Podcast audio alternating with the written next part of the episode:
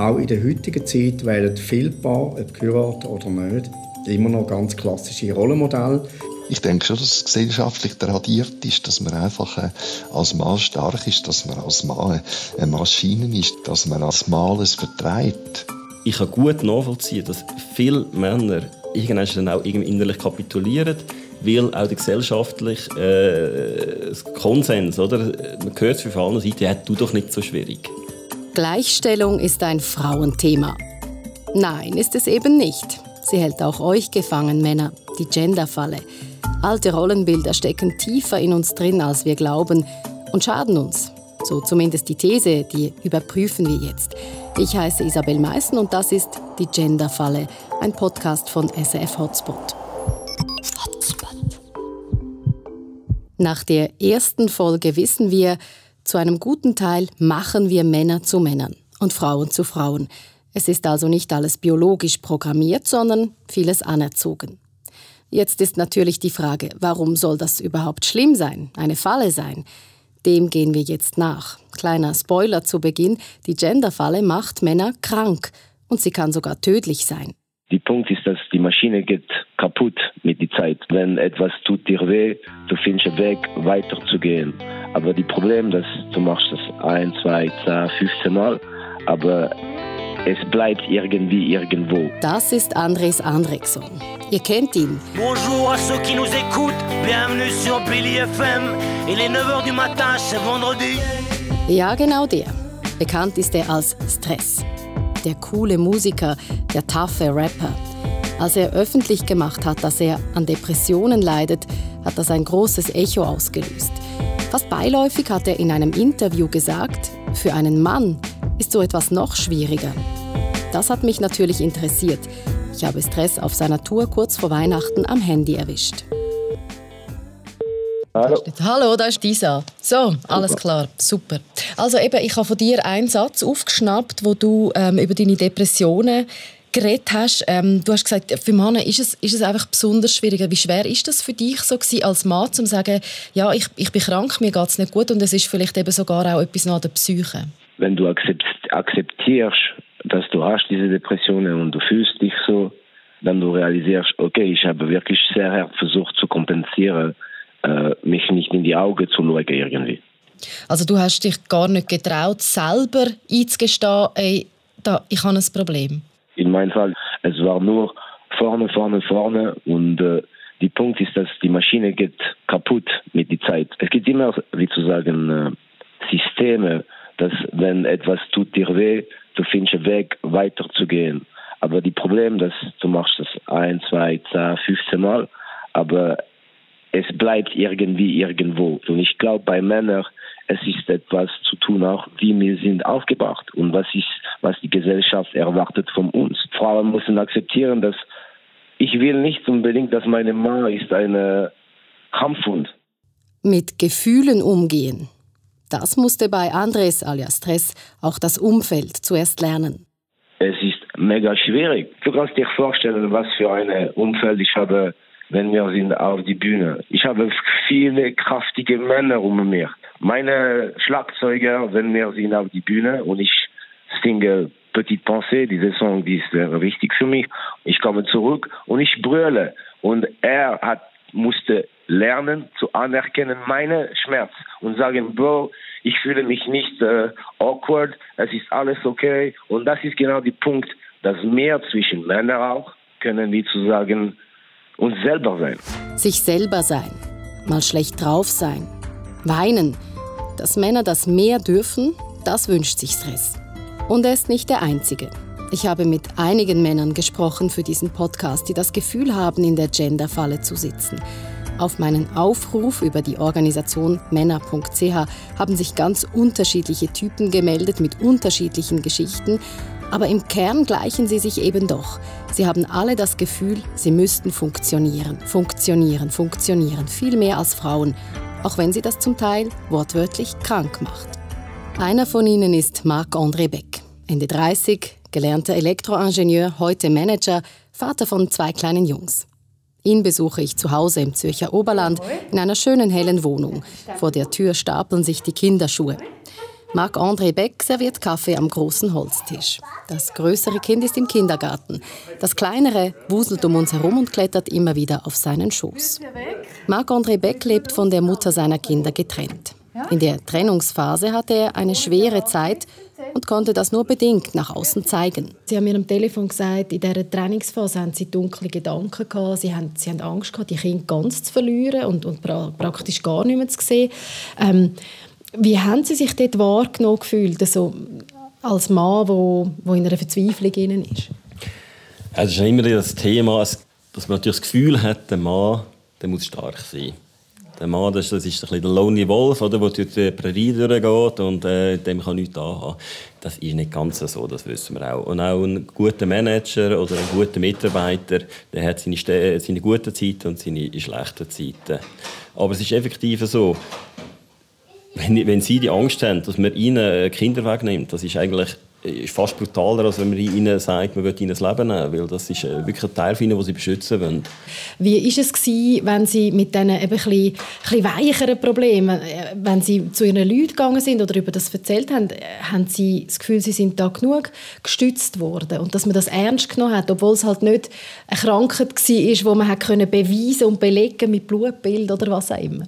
Damals von den Mitarbeitern ist das äh, natürlich nicht so angenommen worden, weil, wie soll man es ausdrücken, es nagt einem, es ist eigentlich noch viel, viel schlimmer als das, oder? Es ist, es ist grauenhaft. Und dann versuchen, neben dem Druck, wo man dort entsteht, oder? das ist ein riesiger Druck, oder? Und wenn das nachher so belächelt wird, so, hey, sind ja Kinder bei Ihnen, dann ist es nicht schlimm. Es ist grauenhaft und ich wünsche es keinem Papi, dass das mir passiert. Mit dem Druck können normal im Beruf funktionieren, ist schwierig. Das hat jetzt nichts damit zu tun, sind sie ein härter sich oder sind sie nicht ein härter sich. Es ist schwierig, das kriegt man fast nicht hin. Marc-André Beck und Rapper Stress. Zwei Männer, die sagen, wir dürfen uns weniger Schwäche erlauben als Frauen und das tut uns nicht gut. Da wäre sie dann, die Genderfalle. Aber sind das einfach Einzelfälle oder stimmt das grundsätzlich? Das frage ich einen Arzt, der auf Männer spezialisiert ist und in seiner Praxis in Weinfelden im Thurgau viele von ihnen behandelt. Dr. Alfred Schweitzer. Erleben Sie das auch so mit den Männern, die Sie zu tun haben, dass es einfach ein bisschen schwieriger ist, um dazu zu stehen? Jetzt bin ich gerade in einer schwierigen Zeit, jetzt bin ich in einer Verzweiflung, jetzt geht es mir nicht gut. Ja, das ist wirklich so. Ich äh, erlebe ja dann auch, dass äh, die Frauen anrufen und für ihre Männer schauen. Also, weil die Männer das wie nicht wollen, wahren, nicht wollen äußern. Sie wollen das ausstehen. Sie sind sich eigentlich gewöhnt, viele äh, schwierige Situationen einfach mal auszustehen. Von wo kommt das? Hat das etwas mit dem Rollenbild zu tun, vom Indianer, der keinen Schmerz kennt, oder vom einsamen Cowboy in der Prärie? Ich denke schon, dass es gesellschaftlich tradiert ist, dass man einfach äh, als Mann stark ist, dass man als Mann eine Maschine ist, dass man, äh, dass man als Mann alles vertreibt. Männer rauchen mehr, sie trinken mehr, sie sterben öfter an Unfall und so weiter. Warum ja, ja. schauen sie dann weniger auf ihre Gesundheit? Weil sie, weil sie das nicht gelernt haben und weil sie teilweise, einen grossen Teil der Männer gelernt haben, wenn sie in einer Beziehung sind mit einer, äh, mit einer Frau, dass es ihnen gut geht. Und man sieht ja auch in, der, in Studien, sieht man, dass Männer, die in festen Beziehungen leben, ob verheiratet oder nicht, spielt keine Rolle, dass die im Durchschnitt zwei Jahre länger leben als Männer, die nicht in einer festen Partnerschaft sind. Also Männer haben eigentlich gelernt, äh, dass die Frauen ihnen gut schauen. Vielleicht haben sie das auch abgegeben. Gesundheit outgesourced, also keine Kernkompetenz beim Mann. Er schaut weniger zu sich als die Frau, wartet die Maschine nicht richtig und die geht dann irgendwann kaputt. Ärztinnen und Ärzte beobachten das oft auch die Weltgesundheitsorganisation, die weltweit Studien dazu macht, sagt, dass Männer an vielen Krankheiten öfter sterben, das hat nicht nur körperliche Ursachen. Das Rollenbild Mann, das trägt viel dazu bei. Das gilt auch in der Schweiz. Die Zahlen des Bundesamts für Statistik zeigen ein klares Bild. Fakt 1. Nur 15 Prozent der Männer in der Schweiz essen täglich die empfohlenen fünf Portionen Vitamine, also Früchte und Gemüse. Bei den Frauen sind es fast doppelt so viele. Und auch allgemein achten Frauen laut Statistik mehr auf ihre Ernährung und ihre Gesundheit. Fakt 2. Männer sterben anderthalb Mal so oft an Krebs wie Frauen und auch an Herzkrankheiten. Sie sterben doppelt so oft bei Unfällen. Auch Grippe, Bronchitis oder Leberzirrhose raffen mehr Männer als Frauen dahin. Laut Weltgesundheitsorganisation gehen Männer oft schlicht zu spät zur Ärztin oder zum Arzt. Fakt 3. Männer begehen dreimal so oft Suizid wie Frauen. Noch extremer ist das Verhältnis bei Jugendlichen. Kein Wunder, sagen die Fachleute der Deutschen Stiftung für Männergesundheit. Laut ihren Untersuchungen sind seelische Probleme für Männer ein Tabu. Und Ärzte erkennen das oft nicht, weil sie bei Männern eher nach körperlichen Ursachen suchen. Fakt 4. Männer leben gefährlicher. Der Idealtypus des Mannes teilt ihnen riskantere Jobs zu. Jeder dritte Mann, aber nur jede fünfte Frau, muss im Beruf mit Risiken umgehen wie extremer Hitze, Kälte, giftigen Stoffen oder Lärm. Fast doppelt so viele Männer wie Frauen haben einmal einen Arbeitsunfall. Fakt 5. Doppelt so viele Männer trinken regelmäßig Alkohol und betrinken sich mindestens einmal im Monat. Sie kiffen öfter, nehmen öfter Kokain und Ecstasy. Zur Erinnerung, unser Männerarzt Alfred Schweitzer sagt, Männer glauben, sie müssten mehr vertragen. Das Rollenbild des starken Mannes, es macht krank. Klar, ein Indianer rennt natürlich nicht zur Ärztin, der beißt auf die Zähne. Wie seht ihr das? Habt ihr diese Erfahrung auch gemacht? Oder vielleicht jemand in eurem Umfeld? Schickt uns eine Sprachnachricht auf 079 859 87 57 oder schreibt uns auf hotspot.srf.ch. Wo sind sie denn noch? Die Nachteile, die Männer haben, weil wir immer die gleichen Rollenbilder kultivieren. Zum Beispiel bei der Rente für Verwitwete. Witwer sind deutlich schlechter abgesichert. Männer, deren Ehefrau stirbt, bekommen nur dann Geld, wenn sie minderjährige Kinder haben. Oder zum Beispiel beim Militär wo mein Sohn einmal wird einrücken müssen und zu seinem großen Unverständnis meine Tochter nicht. Zum Beispiel beim Rentenalter, wo Frauen früher pensioniert werden. Klar, das mag ein Ausgleich sein für die schlechteren Frauenlöhne, aber ist nicht das genau der Punkt, wo die Genderfalle zuschnappt, weil wir eben doch immer noch in Männer- und Frauenberufe einteilen. Und dann natürlich Stichwort Sorgerecht. Eigentlich gilt seit 2014, dass Eltern sich die Obhut nach einer Trennung teilen können. Nur kommt es in der Realität oft anders, schlechter für den Mann. So auch bei Marc-André Beck, unserem Modellvater in diesem Podcast. Wobei Modell nur bedingt, denn er hat mit seiner damaligen Lebenspartnerin ein gleichberechtigtes, aber sehr seltenes Betreuungsverhältnis gewählt. Wir haben 50-50 gemacht, aber auch bei uns ist es so dass ich mehr geschafft habe aber gleich viel betreut haben. Das ist so etwas, wo, wo wir nicht äh, sauber haben können auflösen Ich hatte eine 80% Anstellung, meine Ex-Partnerin hatte eine 60% Anstellung. Das haben wir gleich eine hälftige Betreuung machen, schlichtweg, weil sie jedes zweite Wochenende geschafft hat. Sind also die Kinder jedes zweite Wochenende bei mir gesehen, dann sind sie Freitag äh, sowieso bei mir gesehen, plus nachher dann zwei Tage in der Kinderbetreuung. Und damit ist man eigentlich auf betreuungsmässig, auch wenn ich in Anführungszeichen mehr geschafft habe, auf die gleichen Anteile gekommen, oder? Also vor der Trennung 50-50. Und für Marc-André Beck war klar, auch nach der Trennung geht es so weiter. Schließlich haben Eltern gleiche Rechte und Pflichten. Oder?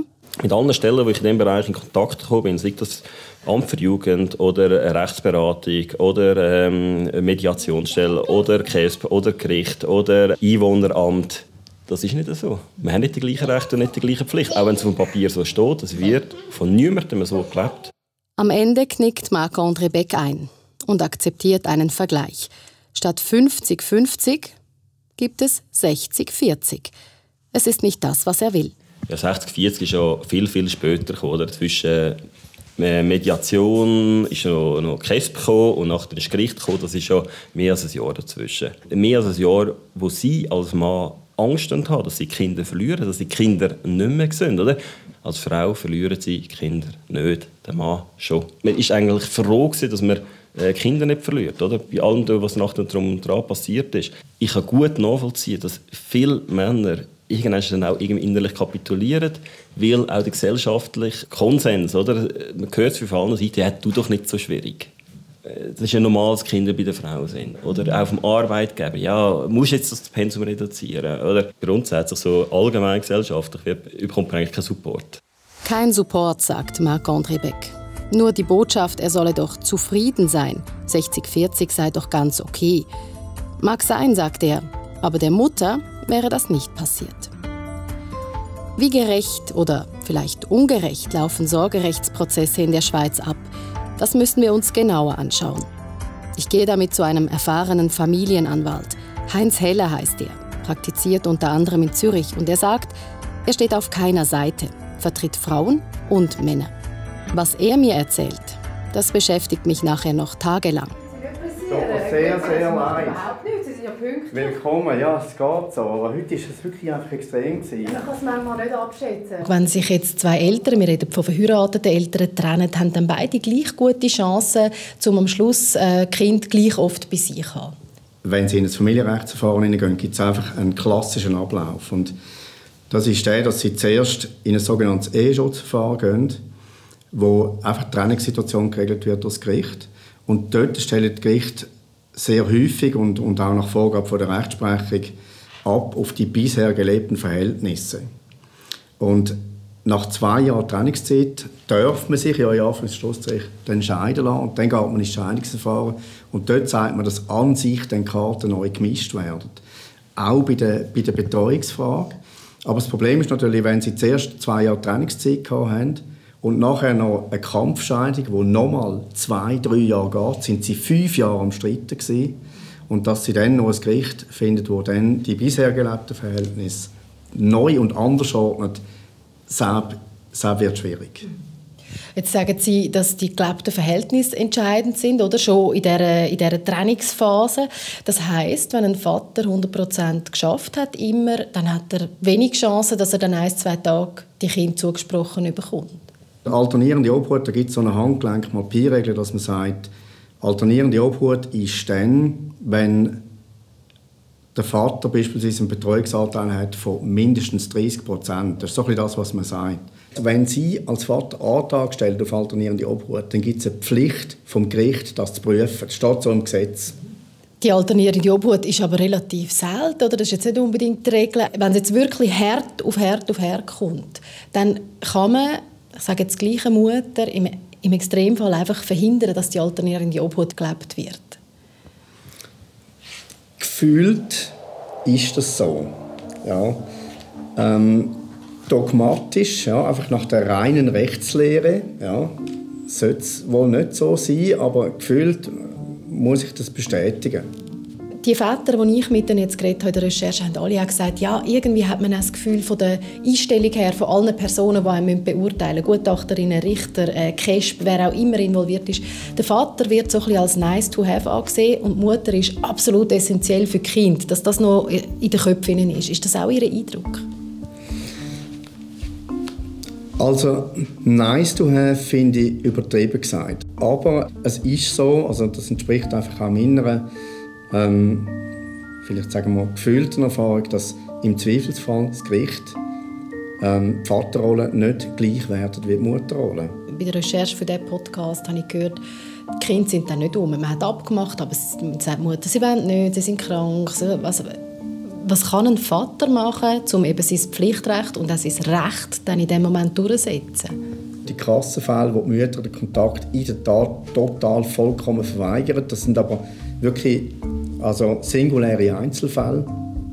Und dort sind auch Gerichte sehr hilflos. Sie reagieren dann vielleicht mit Beistandschaften, Besuchsrechtsbeistandschaft, Erziehungsbeistandschaft. Sie reagieren mit Gutachten. Gutachten empfehlen dann immer das Gleiche, nämlich Familientherapie.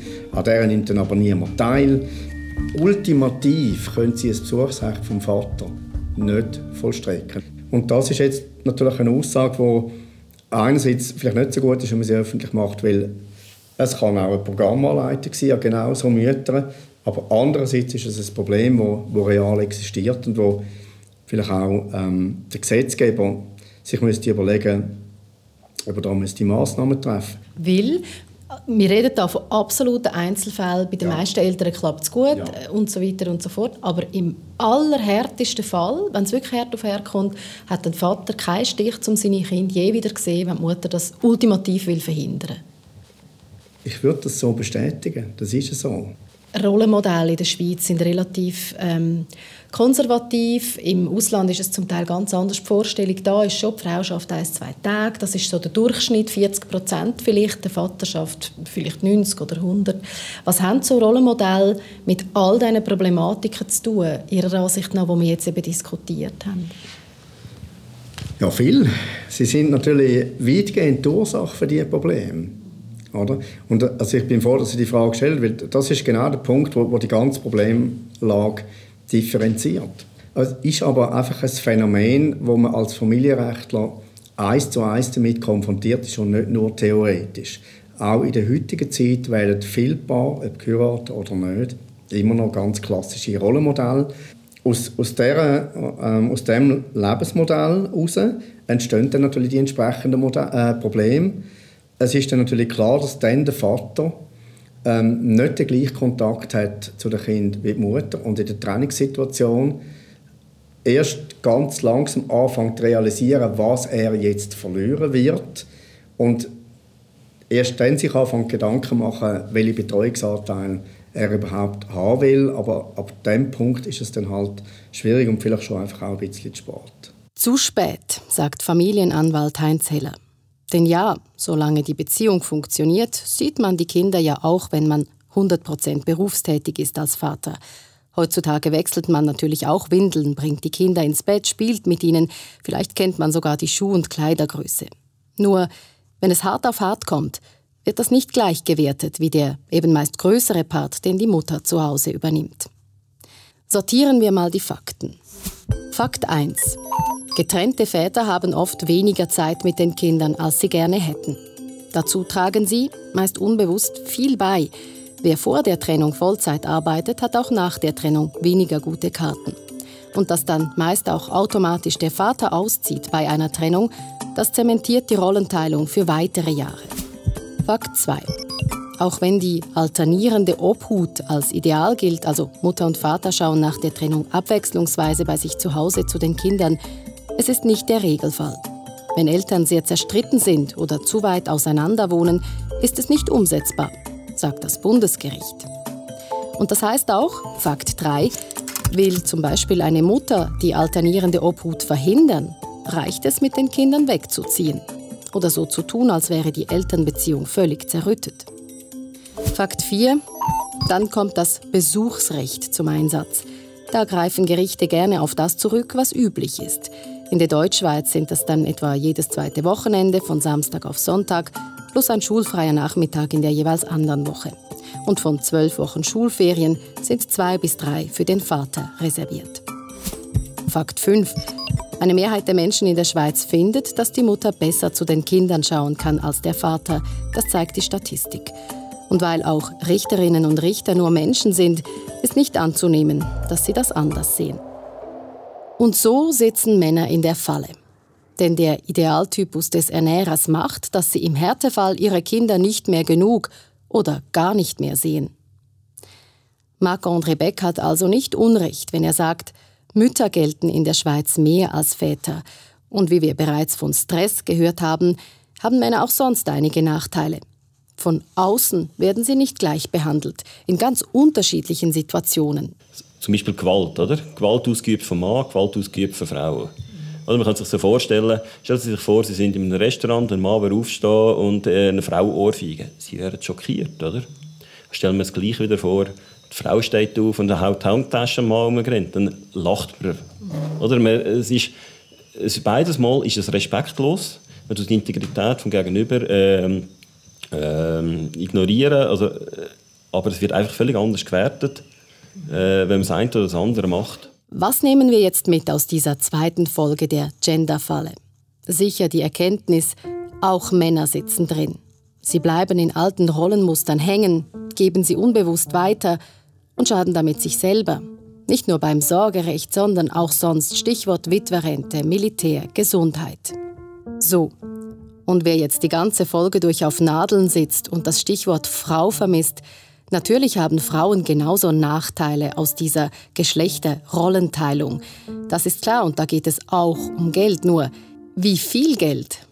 Das wollen wir ganz genau wissen. So fehlen euch schlussendlich fast 200.000 Franken. Bittere Fakten in der nächsten Folge der Gender-Falle. Das ist ein Podcast von SF Hotspot. Die Macherinnen Maybrit Horlacher und ich, Isabel Meißen. SRF.